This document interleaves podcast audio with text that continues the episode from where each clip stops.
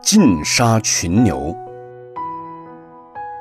从前有一个人养了二百五十头牛，常把它们放在草原上吃草。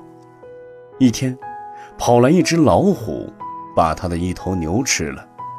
这个人看到后心想：我的牛失去了一头，已经不是全数了，还要这些牛做什么呢？于是他把所有的牛都赶到一个深坑的悬崖边上，把牛推到坑底，结果牛全都摔死了。二百五十头牛比喻比丘戒的二百五十条具足戒。有人受持如来的具足戒，本来很好，后来偶然犯了一戒，他不心生愧心。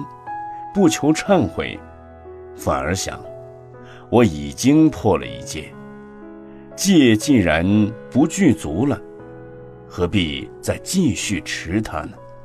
于是索性无所顾忌，把所有的戒都一概舍弃掉了，一个不留。